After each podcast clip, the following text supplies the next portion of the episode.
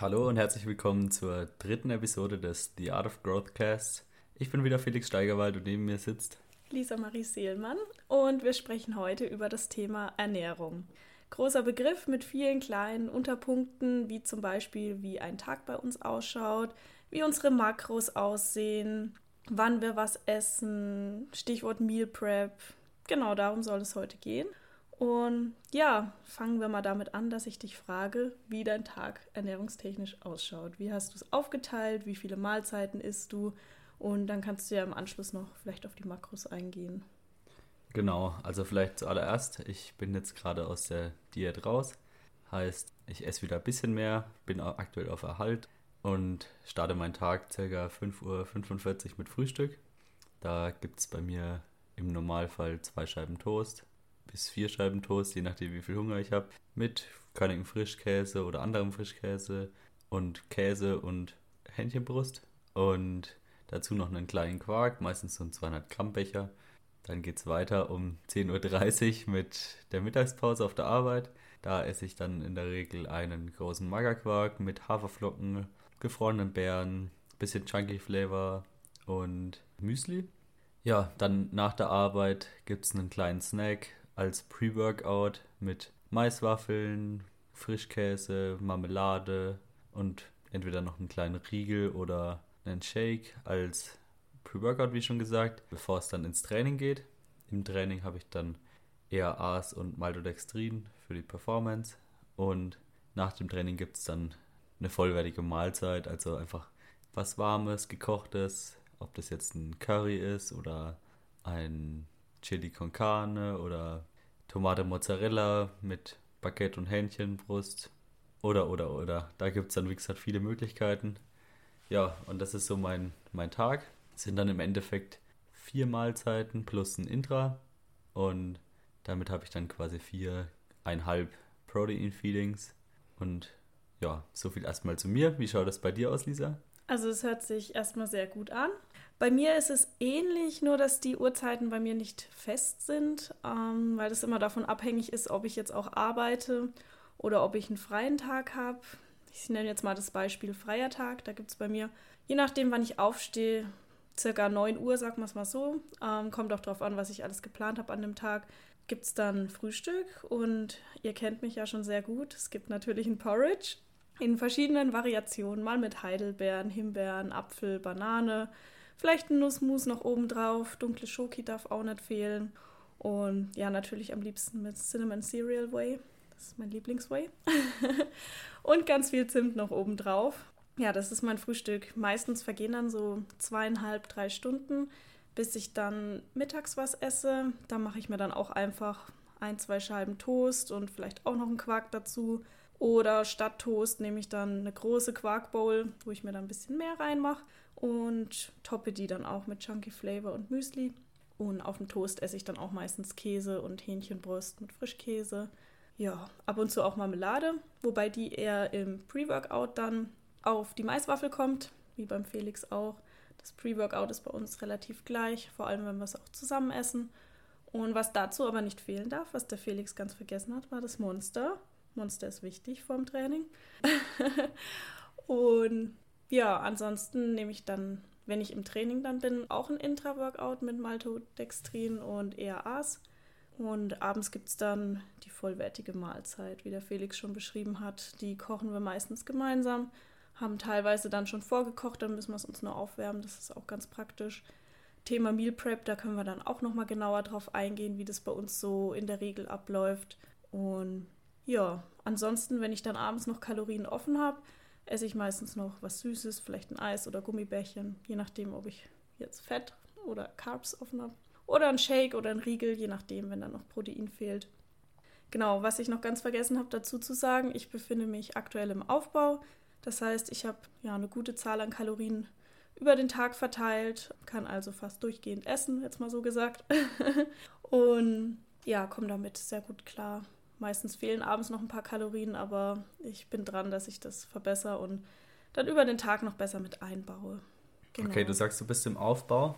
Das heißt, äh, wie viel Kalorien isst du dann aktuell und wie sind deine Makronährstoffe aufgeteilt? Also aktuell esse ich 2400 Kalorien am Tag. wurde jetzt vor circa eineinhalb, zwei Wochen erhöht von 2300 auf 2400. Wir machen das Schritt für Schritt, um zu sehen, wie sich mein Gewicht auch entwickelt. Und zum Thema, wie meine Makros verteilt sind. Protein habe ich bei 140 bis 150 Gramm am Tag. Das passt ganz gut. Das ist etwas mehr als zweieinhalb Gramm pro Kilogramm Körpergewicht. Komme ich gut mit klar, kriege ich auch meistens immer gut rein. Also passt. Und meine Fette sind zwischen 60 und 70 Gramm. Da tue ich mir meistens immer schwer, weil ich entweder drunter oder drüber bin. Aber ja, das wird sich, denke ich, auch verbessern mit der Zeit. Ich merke dann auch immer vom Magen her, ob es zu viel Fett war oder ob es im guten Bereich ist. Von daher kann ich das ganz gut regeln. Genau, und die Kohlenhydrate, die sind jetzt, wenn ich nach meiner App gehe, bei ca. 300. Passe ich aber immer an, je nachdem, wie viele Kalorien ich noch offen habe. Also Carbs habe ich meistens am Abend noch relativ viel. Von daher läuft es dann oft aus Gummibärchen hinaus. okay, du hast jetzt gesagt, du passt die Kalorien immer Schritt für Schritt an, um festzustellen, dass du nicht zu schnell oder nicht zu langsam zunimmst. Was ist da so dein Ziel? Wie viel willst du zunehmen pro Woche, pro Monat?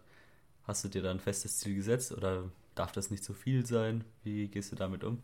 Also du und ich haben ja das quasi festgelegt, wie ich in den Aufbau gehe. Und da haben wir ja gesagt, dass wir das schrittweise langsam erhöhen wollen, das Gewicht. Also jetzt nicht irgendwie halbes Kilo bis Kilo pro Woche, sondern eher so zwischen 100 und 200 Gramm pro Woche. Das ist bei mir ja so unregelmäßig. Ich habe Wochen, da nehme ich teilweise wirklich recht viel zu, also mehr als gewollt.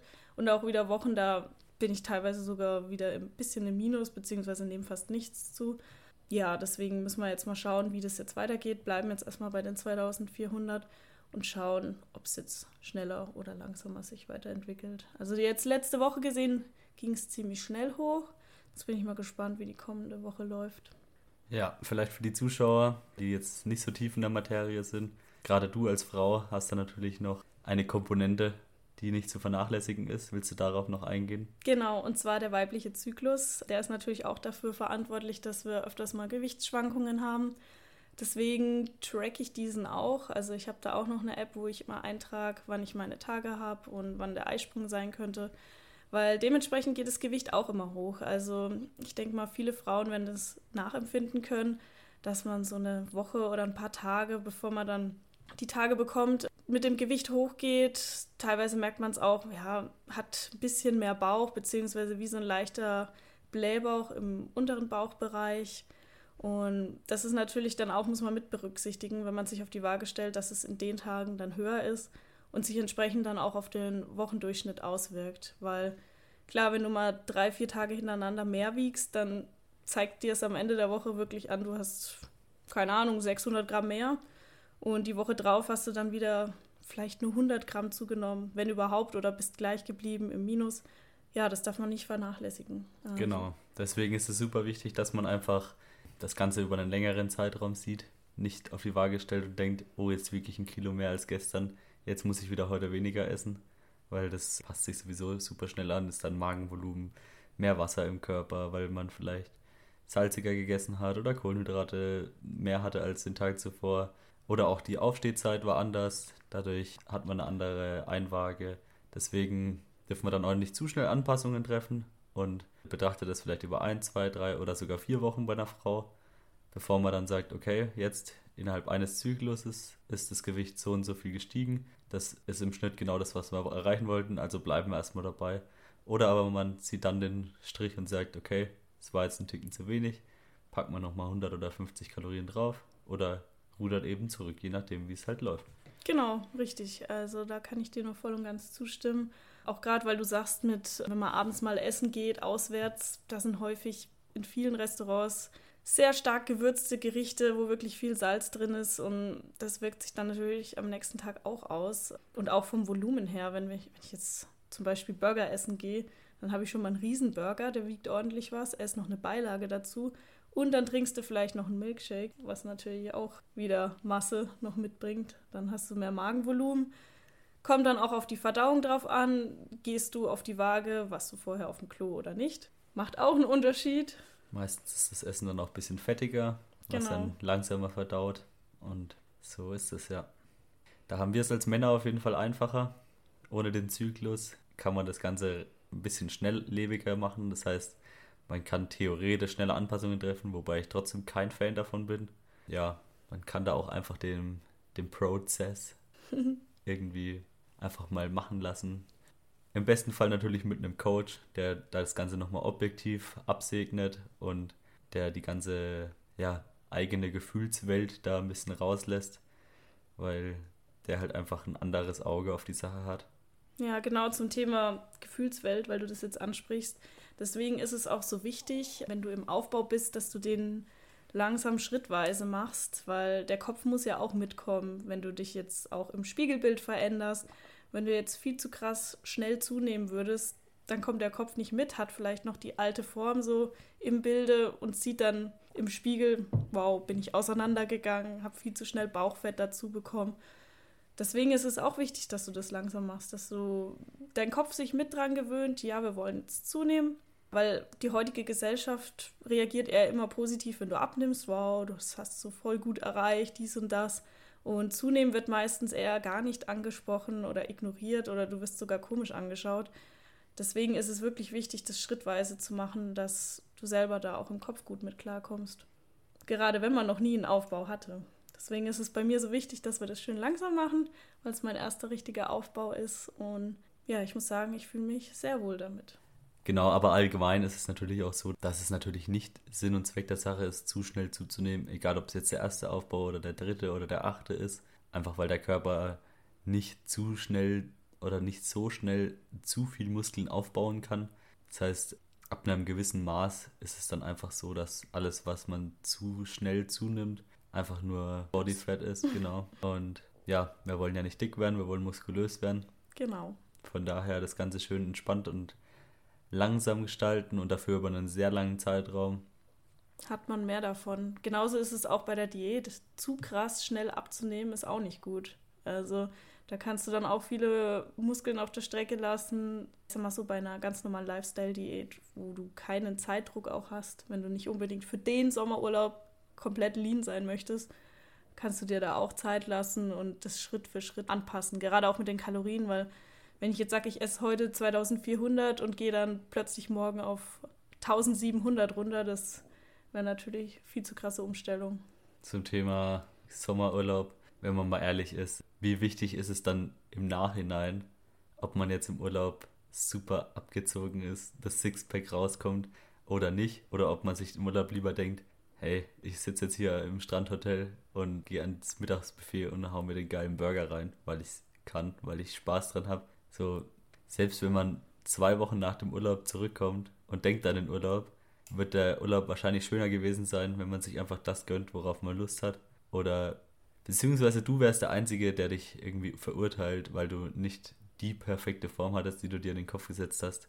Keinen anderen Menschen interessiert es so sehr wie dich. Und andere Leute fragen dich auch nicht, warst du in dem Urlaub super dünn oder warst du in dem Urlaub super shredded, sondern sie fragen, wie war es? Hattest du Spaß? Kannst du das Hotel weiterempfehlen? Das sind die Dinge, in denen es im Urlaub geht und nicht, wie deine Form im Urlaub war. Genau, und vor allem, es macht ja jetzt auch null Sinn, wenn du jetzt sagst, 350 Tage im Jahr hältst du dich zurück, um einfach für zwei Wochen im Urlaub gut auszusehen.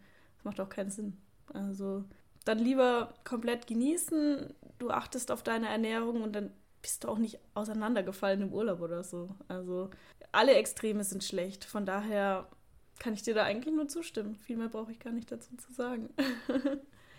Aber um nochmal auf das Thema Makroverteilung zurückzukommen, da habe ich ganz vergessen, dich noch zu fragen, wie es denn bei dir ausschaut. Ist ja doch etwas anders aufgeteilt als bei mir. Genau, also einfach die Proteinmenge ist halt deutlich höher aufgrund des höheren Körpergewichts. Ich war in der Diät bei 225 Gramm Eiweiß, 225 Gramm Kohlenhydraten und 65 Gramm Fett. Und das Ganze haben wir jetzt erhöht in die Erhaltungsphase quasi auf ebenfalls 225 Gramm Eiweiß. Und die Fette sind um 5 Gramm hochgegangen auf 70 Gramm und die Kohlenhydrate haben wir ordentlich angezogen auf 350 Gramm. Einfach damit ich mehr Energie im Training habe, damit ich leistungsorientierter trainieren kann und circa auf die Kalorienzahl komme. Das sind jetzt aktuell von 2400 in der Diät auf 3000 in der Erhaltungsphase, um einfach circa mein Gewicht zu halten, um noch die Körperkomposition ein bisschen zu verbessern. Und merkst du schon was bezüglich der Kohlenhydrate im Training, dass du deine Leistung schon steigern kannst, beziehungsweise einfach mehr Energie hast? Oder meinst du, das braucht noch ein paar Tage, bis dein Körper sich quasi auch an höhere Kohlenhydrate dran gewöhnt hat? Also was natürlich super schnell auffällt, ist der Pump im Training. Die Kohlenhydrate in der Muskulatur werden praller, beziehungsweise der Muskel an sich wird praller. Das habe ich auch gesehen. Und ja, man ist gegen Ende der Trainingssession ist man auf jeden Fall noch leistungsfähiger als in der Diät. Ich würde sagen, mehr Energie auf jeden Fall, aber vor allem merke ich es in der Länge. Gerade so eine, so eine Beinsession nach zweieinhalb Stunden äh, immer noch in die letzte Übung reinzugehen mit vollem Effort ist einfacher mit mehr Kohlenhydraten im System. Das kann ich mir vorstellen. Also ich merke es auch aktuell mit meinen genügend Kalorien und auch guten Kohlenhydraten, gerade auch das Intra-Workout, gibt mir wirklich Energie für die ganze Session, weil die ist mittlerweile auch relativ lang. Und ich sag mal so, mit der Energie, die mir zur Verfügung steht, kriege ich das ganz gut hin. Ja, nach einem Black Day ist man dann halt wirklich over and out, aber ja, darüber haben wir ja schon mal gesprochen. Ja, zum Thema over and out. Wenn ihr vielleicht Lust habt auf eine Folge zum Thema Regeneration und was man alles im Optimalfall machen kann, dann dürft ihr uns das gerne irgendwie mitteilen auf Social Media, Instagram oder persönlich, wie ihr wollt. Genau. Könnt uns immer ansprechen, auch wenn ihr uns im Gym seht. Und an dieser Stelle beenden wir diese Folge, wünschen euch noch einen wunderschönen Tag und freuen uns, wenn wir uns wieder hören. Ciao, ciao. Ciao.